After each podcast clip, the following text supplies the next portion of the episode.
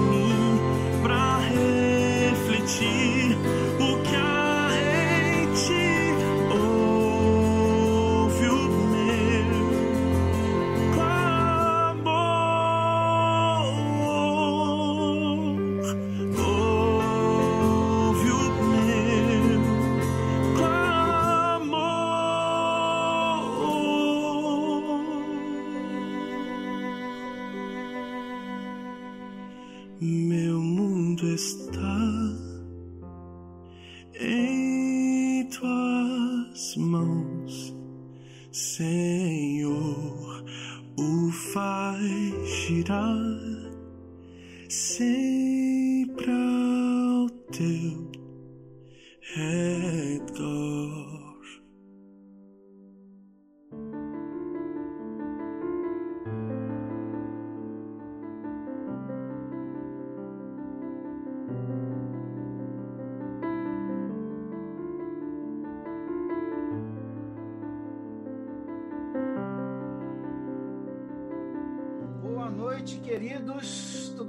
vocês? Sejam bem-vindos ao nosso culto evangelístico nesse domingo à noite. Você que está em casa aí assistindo pelo Facebook, pelo YouTube, é uma alegria muito grande ter você aqui conosco. Eu quero agradecer a todos que vieram aqui, todos que participaram, a Cíntia, com uma alegria ali contagiante, né? Obrigado, Cíntia, muito obrigado. Depois também o Amarildo, que conduziu esse momento de de oração. Muito obrigado, Amarildo, que Deus continue abençoando a sua vida. Irmãos, é, Cíntia, me permite uma pequena correção, pequena, pequena, tá bom? É, na quarta-feira agora, a Igreja Central estará aberta, tá bom? Eu já conversei com a Fernanda, e não todas as igrejas ainda. O decreto saiu ontem e a gente está acertando isso aí, conversando com os anciãos, e a princípio eu tinha falado com eles é para abertura sábado, na central, que na quarta já vai estar funcionando, tá bom? Mas em breve nós estaremos com é, todas as igrejas aí abertas para adorar a Deus, porque, bem, a gente tem que agradecer a Deus por essa, por essa ferramenta que nós temos, sempre falo isso, não é? Mas o melhor mesmo é a gente estar na igreja, a gente estar na casa de Deus adorando sempre, não é? Muito bom.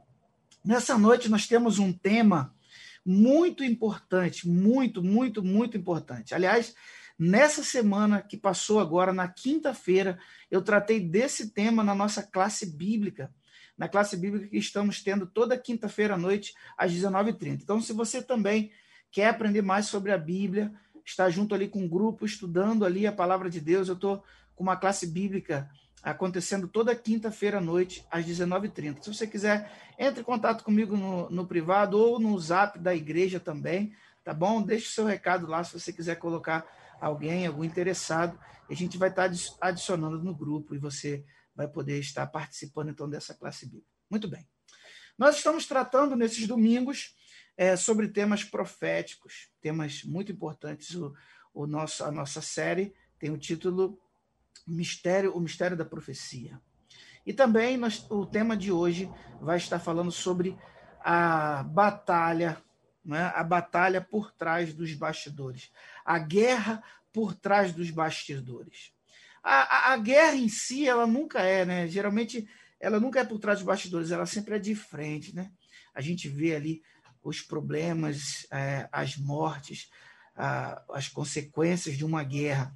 Mas hoje está sendo travada uma batalha nos bastidores, no qual eu e você, todos nós estamos inseridos. E é sobre isso que nós vamos falar nessa noite.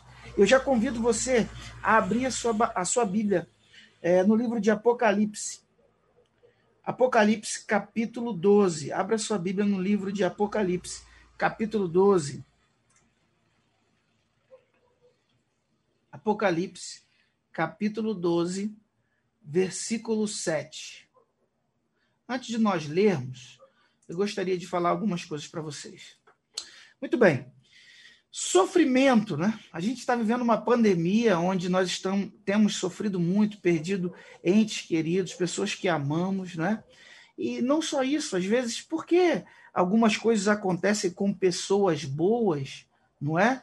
Por que, que isso acontece? A Bíblia diz assim: a Bíblia diz que Deus é bom, por que, que algumas coisas ruins acontecem? Aliás, na quinta-feira eu falei para os meus alunos lá, né? Existe um, um filósofo chamado Epicuro, que ele, ele escreveu um trilema. Nós temos o dilema, que é quando duas ideias são opostas, e o trilema, então, seriam três ideias opostas, ou seja, se uma delas for verdadeira, todas as outras estarão erradas e vice-versa. Então, esse filósofo disse o seguinte, Epicuro, ele disse o seguinte, Deus é amor, a Bíblia diz que Deus é amor, a Bíblia diz que Deus é todo poderoso, e isso é uma verdade e o mal existe. Essa seria a terceira verdade. Bem, é claro, tudo isso é verdade. Deus é amor, Deus é todo poderoso, mas o mal existe. Então ele diz o seguinte: uma dessas sentenças precisa estar errado. Ou Deus não é amor, ou Deus não é todo poderoso, porque o mal existe. Porque se ele é amor e ele é todo poderoso, por que, que o mal existe? Não, é? não pode, não tem como as três sentenças acontecerem e ele vê essas três sentenças como, como verdade. E nós também vemos, mas como explicar isso?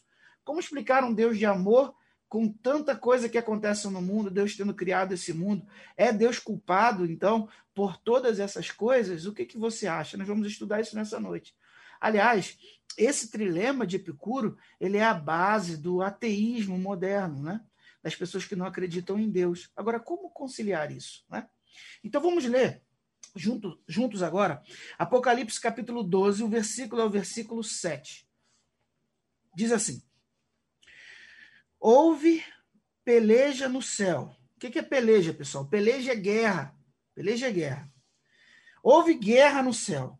Miguel e os seus anjos guerrearam contra o dragão também pelejaram o dragão e seus anjos. Todavia não prevaleceram, nem mais se achou no céu o lugar deles. O livro de Apocalipse está relatando uma guerra que aconteceu no céu há muito tempo atrás. Aqui diz que Miguel, Miguel e os seus anjos pelejaram contra o dragão, não é? o dragão, Satanás. E eles, então houve essa grande batalha no céu. E então não se achou mais lugar no céu para Satanás, ou seja, ele perdeu a guerra. E aí no versículo 9 diz o que aconteceu. E foi expulso o grande dragão, a antiga serpente, que se chama o diabo e Satanás, o sedutor de todo mundo. Sim, foi atirado para a terra e com ele os seus anjos. Muito bem. Agora, como que começou essa guerra? Mas esse texto deixa muito claro para a gente que essa guerra não começou aqui na Terra. Essa guerra começou lá no céu, né? num tempo que nós não conhecemos, muito distante. Agora, uma pergunta que fica na nossa mente é a seguinte: o céu não é o local onde as coisas são todas perfeitas? Deus não criou todas as coisas perfeitas? Como assim houve guerra no céu? Que voz discordante foi essa que aconteceu no céu? Por que, que isso aconteceu? Não é? Essas são algumas perguntas que nós precisamos fazer e que precisamos também achar respostas na Bíblia Sagrada. E eu quero que você abra agora, então, a sua Bíblia no livro de Ezequiel. Ezequiel, capítulo 28.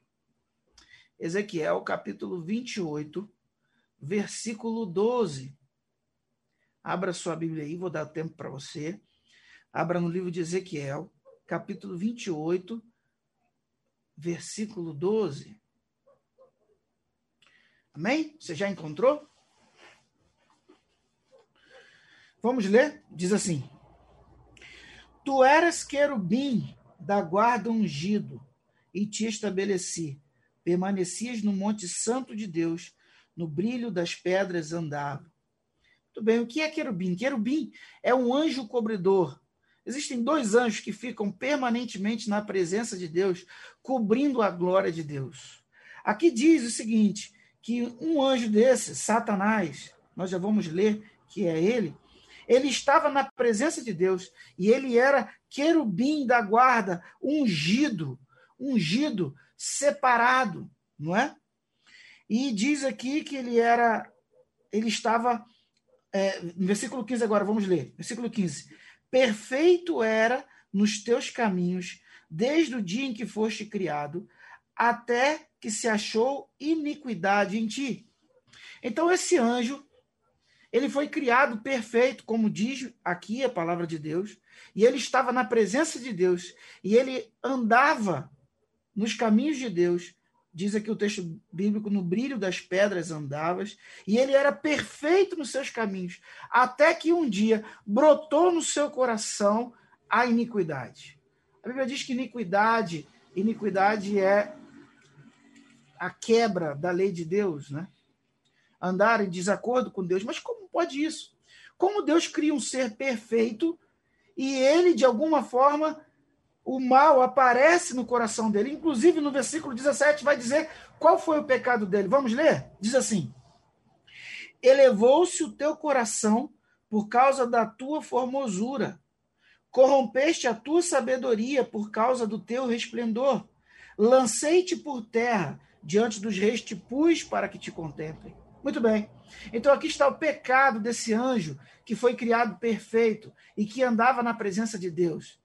Corrompeste o seu coração por causa da sua formosura, ele começou a olhar para ele e ver como que ele era grandioso, como ele tinha poder, e agora então corrompeu o seu coração. Como que isso pode acontecer? Bem, eu tenho feito essa pergunta direto aqui e agora vou tentar responder para você. Muito bem. O que é perfeição para você? Né? Nós temos um conceito de perfeição. Mas o que é perfeição para você? Bem, Deus criou todos os seus seres perfeitos. E como apareceu essa esse problema no coração de Satanás, essa iniquidade, esse pecado? Muito bem, isso tem a ver com o livre-arbítrio. E eu já vou explicar isso para vocês. Lembra que eu falei lá do trilema de Epicuro? Deus é amor, Deus é todo-poderoso, mas o mal existe. Certo? Deus é amor. O que é o amor? Muito bem. Como que você obtém um amor verdadeiro, um amor sincero? Como que pode isso? É, eu costumo fazer essa relação com as pessoas, você que está namorando, ou você que já é casado, né? Se você, se o seu cônjuge ou seu namorado tivesse um chip na cabeça dele e que esse chip fosse programado, estivesse programado para ele te amar, pergunto, esse amor seria verdadeiro? O que, que você acha? Tem como ter amor sem livre-arbítrio? É lógico que não. É lógico que não. Não existe amor verdadeiro. Não existe se não tiver livre-arbítrio, se a pessoa não tiver o poder de decisão de estar com você, de ficar com você e de ser amado por você e de compartilhar esse amor. Então Deus, na sua sabedoria, a Bíblia diz que ele é amor. Quando ele resolveu criar os seus seres, sejam eles homens ou anjos ou quaisquer outros que ele porventura tenha criado, Deus decidiu criar esses seres com livre arbítrio. E assim foi criado os anjos para que vivessem na presença do Senhor, é, que eles estivessem trabalhando ali pela Trindade. Esse então querubim, guardando a glória de Deus, querubim da guarda ungido. Todos eles tinham livre arbítrio então para amar o Senhor pelo que ele fez, pelo que ele é, por ter criado todas as coisas, por ter criado, inclusive os anjos. E então, de alguma forma, esse anjo desenvolveu no seu coração um pecado. Diz aqui o texto bíblico: elevou-se o teu coração por causa da tua formosura. E o que mais aconteceu? O que mais quis esse anjo? Vamos ler agora então a Bíblia no livro de Isaías. Isaías, capítulo 14. Abra sua Bíblia agora, então, em Isaías, no livro de Isaías, capítulo 14. Isaías, capítulo 14, versículo 12.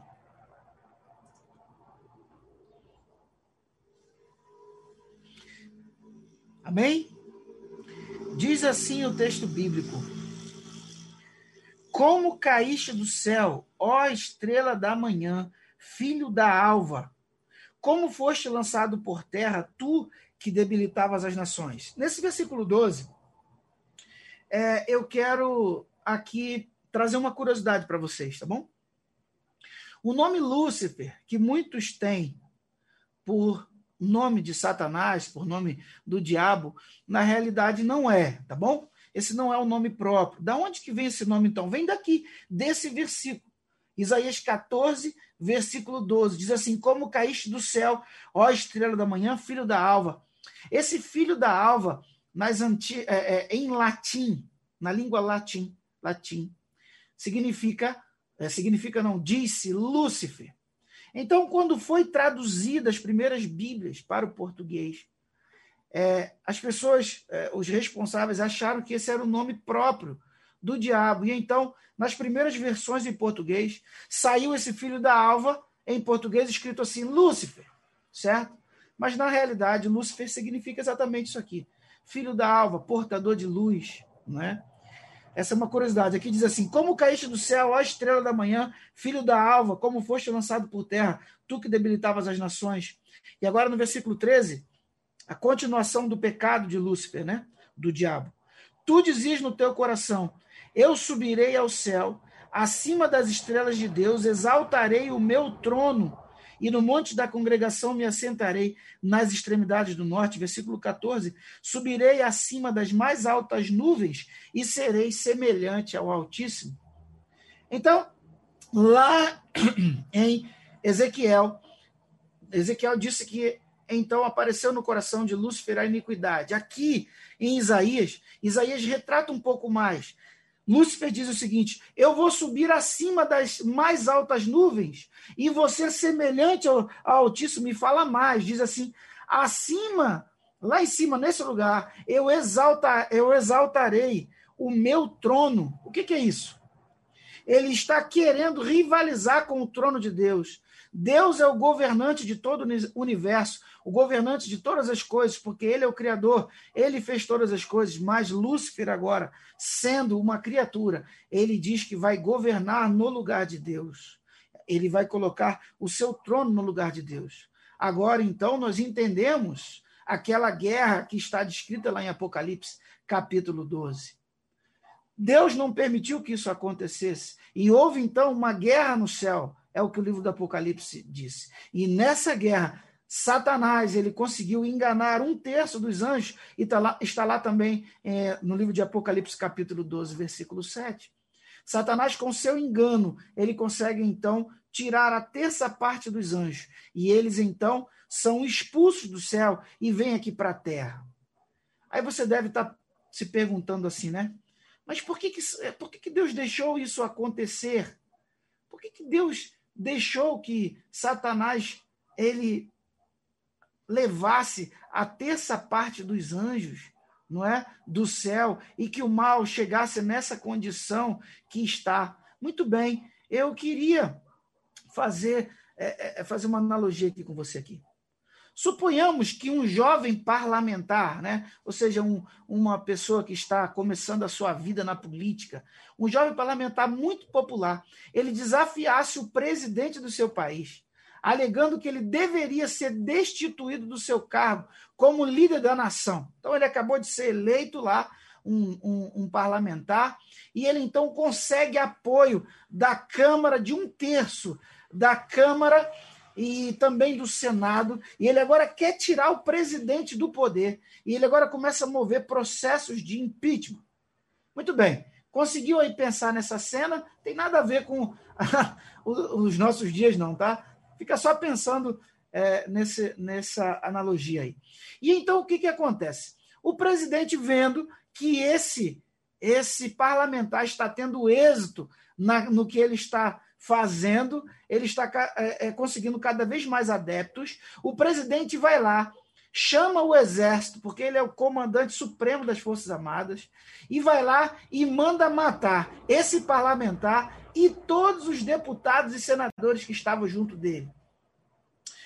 Como que você acha que esse presidente ele ia aparecer para as pessoas, os seus súditos, né? os seus cidadãos? Como que você acha que os cidadãos iam ver esse presidente? Claro, obviamente que ele ia ser um tirano, ele ia ser um governante mau, que não aceita não é, opiniões contrárias. Da mesma forma, Deus, que deu o livre-arbítrio para todos os seus seres criados, ao ver o mal brotar no coração de Satanás e Satanás enganar a terça parte dos anjos, ele, sendo Deus que é, todo-poderoso, todo amor, ele decidiu tomar a seguinte decisão: eu vou, eu vou deixar que o mal continue, para que o mal por si só mostre a sua face e diga o que, o que ele é, e mostre a sua cara.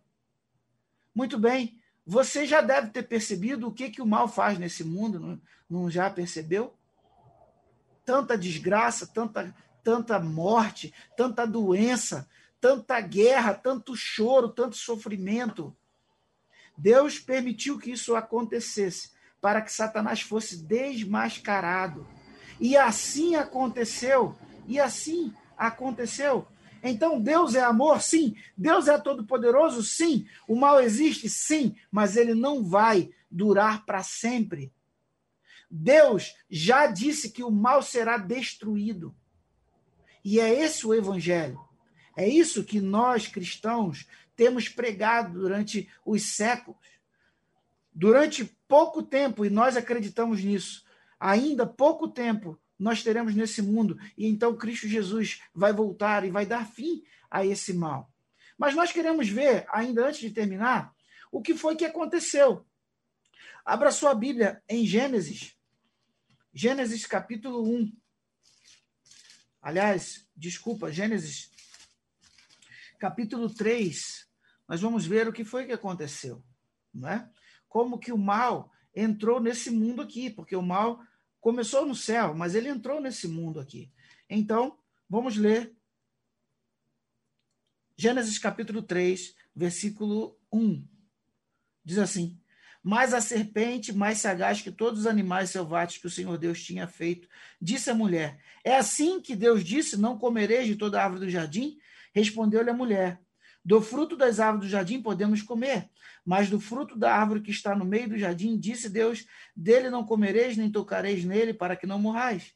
Então a serpente disse à mulher: É certo que não morrereis, porque Deus sabe que no dia em que dele comerdes, se vos abrirão os olhos, e como Deus sereis conhecedores do bem e do mal. Muito bem.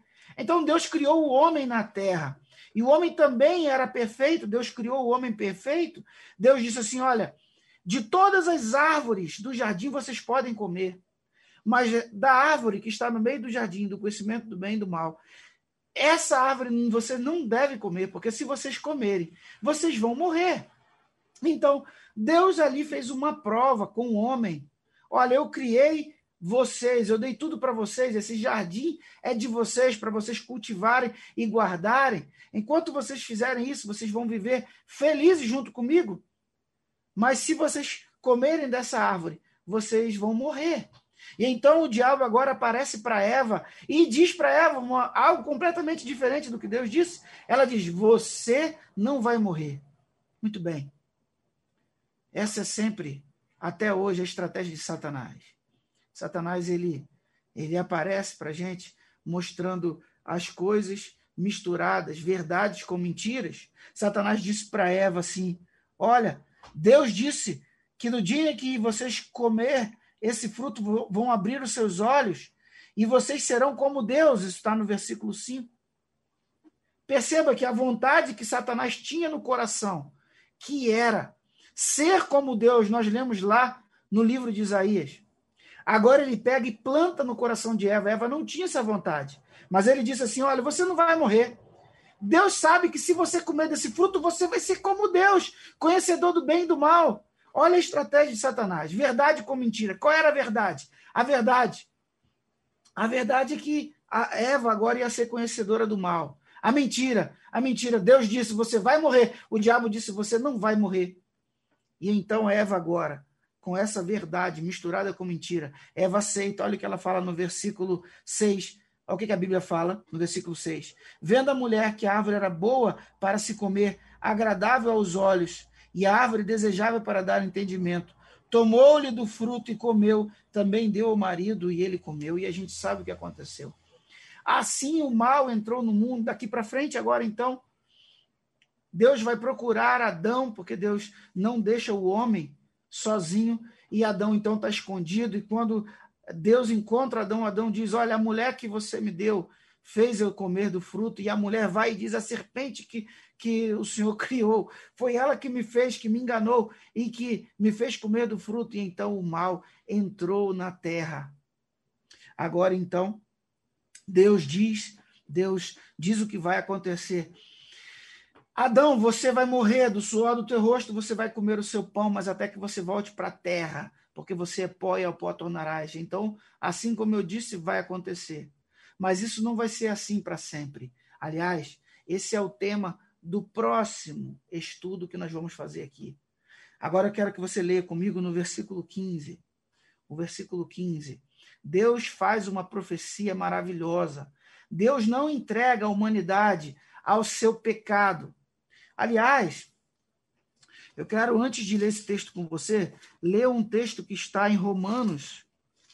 Abra a sua Bíblia no livro de Romanos. Deixa aí marcado ainda. Aliás, tá, é fácil de achar o livro de Gênesis, né? Mas abra a sua Bíblia no livro de Romanos, depois do livro de Atos. Romanos capítulo 6.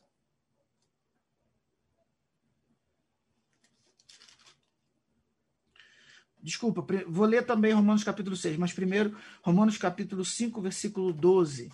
Diz assim, Romanos capítulo 5, versículo 12. Portanto, assim como por um só homem entrou o pecado no mundo e pelo pecado a morte, assim também a morte passou a todos os homens, porque todos pecaram. Depois do pecado de Adão e Eva, a morte então passou para toda a descendência deles, todos os seus filhos, Todos nós nascemos nesse mundo e somos pecadores. Por isso, nada nesse mundo parece dar certo. Nós já tivemos todo tipo de governos nesse mundo e nenhum parece ser o melhor que o que vai resolver o problema do homem nesse mundo. Por que, que isso não acontece? Porque todos nós somos pecadores. Todos nós nascemos e tentamos ser pessoas boas, mas em algum momento nós pecamos. E por causa dessa corrupção que já mora no nosso coração, nós sofremos. Nós sofremos. Romanos 6, 23 diz assim: porque o salário do pecado é a morte, mas o dom gratuito de Deus é a vida eterna em Cristo Jesus, nosso Senhor. É sobre essa profecia que eu quero ler Gênesis, capítulo 3, versículo 15. Lá no Éden ainda, Deus disse o seguinte: Deus disse à serpente assim: Porém, inimizade entre ti e a mulher, entre a tua descendência e o seu descendente. Este te ferirá a cabeça, e tu lhe ferirás o calcanhar. Muito bem.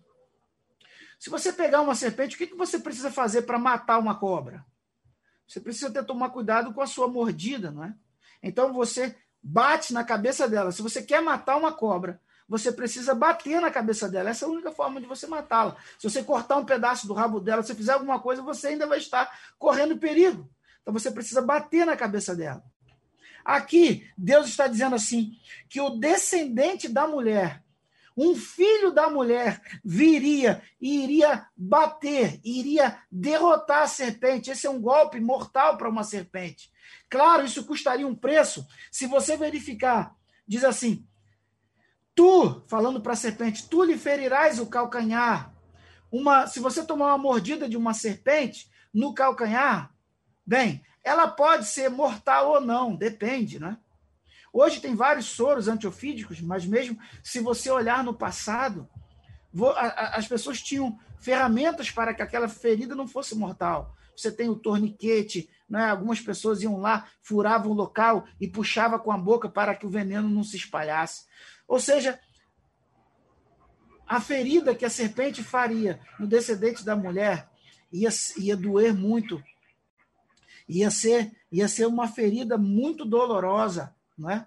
Mas não seria uma ferida mortal. Mas, mas, gente, Jesus Cristo não morreu? Claro, Cristo morreu, mas ele ressuscitou. Ele ressuscitou. E por causa da ressurreição de Cristo, Satanás recebeu, então, a ferida mortal na cabeça. Agora, todas as pessoas que creem em Jesus Cristo, que creem no seu sacrifício, podem ser salvas, podem ser livres do pecado, quando Cristo voltar a esse mundo, viverão eternamente no céu com Cristo Jesus. Perceba que Deus, ele é tudo isso que a Bíblia diz. Deus é amor, Deus é todo poderoso. E o mal existe, sim, ele existe, mas é por um momento. Nós estamos vivendo ainda dias de guerra contra esse inimigo. É por isso que nós estamos vivendo nesse mundo, é por isso que esse mundo tem tantas desgraças, tantos sofrimentos. E muitas coisas realmente nós não conseguimos entender. Mas uma coisa é certa: Cristo Jesus já morreu na cruz do Calvário para que você e eu fôssemos libertos do pecado dos nossos primeiros pais e dos nossos pecados. Esse é o Evangelho, essa é a razão do Evangelho. Tudo isso que tem acontecido é cumprimento. Nós já vimos isso na semana passada. Cumprimento do que Cristo disse que ia acontecer um pouco antes dele voltar. Então, o que, que nós precisamos fazer hoje? Nós precisamos, irmãos, aceitar esse sacrifício, aceitar o que Cristo fez por nós, aceitar que ele pisou na cabeça da serpente. Essa profecia tão antiga que Deus já deu lá no Éden nós precisamos aceitar e viver uma vida nova com Cristo Jesus, aguardando a sua vinda no dia que ele vai abrir as nuvens do céu e vai transformar o nosso coração. E então nós seremos agora é, nova criatura completamente. Mas ele já pede para a gente fazer isso já, agora. Ele diz assim: se hoje ouvides a minha voz, não endureçais o vosso coração. Cristo chama todos nós hoje para já experimentar uma vida diferente aqui na terra. Você não pode viver uma vida no pecado, uma vida de maldade, uma vida separada de Deus. Deus quer estar contigo. Deus quer estar com você. E nessa noite ele te chama. Eu não sei o que você tem feito da sua vida, eu não sei aonde você está. Você pode estar em casa, você pode estar na rua, você pode estar, inclusive, nesse momento cometendo um pecado. Deus não quer isso para a sua vida, meu amigo. Deus quer te salvar. Deus quer que você tenha uma vida nova. E nessa noite ele te chama. Vem a mim, vem que eu vou te transformar numa pessoa diferente. E você vai então andar no meu caminho. E quando eu voltar, eu vou acabar com o mal. Lá em Apocalipse capítulo 20 diz que o diabo vai ser lançado no lago de fogo, juntamente com as pessoas que aceitaram o seu engano, que estiveram que foram enganadas por ele. Mas Deus, por misericórdia, não está permitindo que você esteja enganado. O evangelho está chegando na tua casa hoje. Você precisa aceitar. Você aceita? Eu aceitei. Já tem já 30 anos, 31 anos que eu aceitei esse evangelho. Eu tenho certeza que foi a melhor escolha da minha vida e será para você também. Então aceite Jesus Cristo nessa noite. Eu quero orar por você. E eu convido você agora a fechar os seus olhos e nós vamos orar ao Senhor. E que você entregue nesse momento a sua vida ao Salvador, tá bom? Vamos orar, feche seus olhos. Querido Deus, nosso Rei, muito obrigado, Senhor, primeiramente pela tua palavra porque é a tua palavra que nos tira das trevas, que lança luz, Senhor, na frente do nosso caminho. Entendemos nessa noite, Senhor, que o Senhor não tem nada a ver com o mal. O Senhor é amor, o Senhor nos ama e quer que nós o amemos, Senhor, por nossa escolha, por nossa vontade própria. Então, Senhor, queremos declarar nessa noite que nós te amamos e sabemos que o Senhor tem o melhor para cada um de nós. Rejeitamos, Senhor, a Satanás e os seus engodos são prazeres momentâneos que, por causa da nossa natureza caída, nós ainda somos atraídos por eles. Mas, Senhor, por favor, que pelo teu poder, pelo teu Espírito Santo, o Senhor nos conduza num caminho de luz, num caminho, Senhor, que vai nos levar à salvação eterna em Cristo Jesus. Queremos te agradecer também, Senhor, pelo sacrifício de Cristo. Cristo não precisava ter feito isso, mas ele veio do céu, deixou a sua glória lá no céu e viveu aqui nesse mundo uma vida perfeita para morrer pelos nossos pecados, morrer no nosso lugar. E nós aceitamos hoje o sacrifício de Cristo e pedimos, Senhor, que esse sacrifício na nossa vida seja uma bênção, que nós tenhamos uma vida, uma vida de acordo com a tua vontade, que sejamos já uma nova criatura em Cristo Jesus. Eu não sei aonde meu querido irmão, minha querida irmã está nessa noite. Quem sabe está duvidando, Senhor, que o Senhor tem o melhor para a vida dele. Senhor, por favor, Senhor, que teu Espírito Santo convence o coração dele. Mas, acima de tudo, que o Senhor não demore a voltar, meu Pai, porque realmente está muito difícil aqui nesse mundo. Mas o teu filho, quando veio aqui, também sofreu. O mundo também estava difícil. E ele foi fiel, fiel até a morte e morte de cruz. Então, nos ajude, Senhor, também a sermos fiéis. Passarmos, nós vamos passar. O Senhor disse que no mundo nós teríamos aflições, e nós estamos vendo isso. Mas também o Senhor disse que estaria conosco até a consumação do século. Então, muito obrigado por essa certeza. Nos dê, Senhor, uma semana maravilhosa na tua presença, uma boa noite de sono. Te pedimos essas bênçãos e te agradecemos em nome de Jesus. Amém.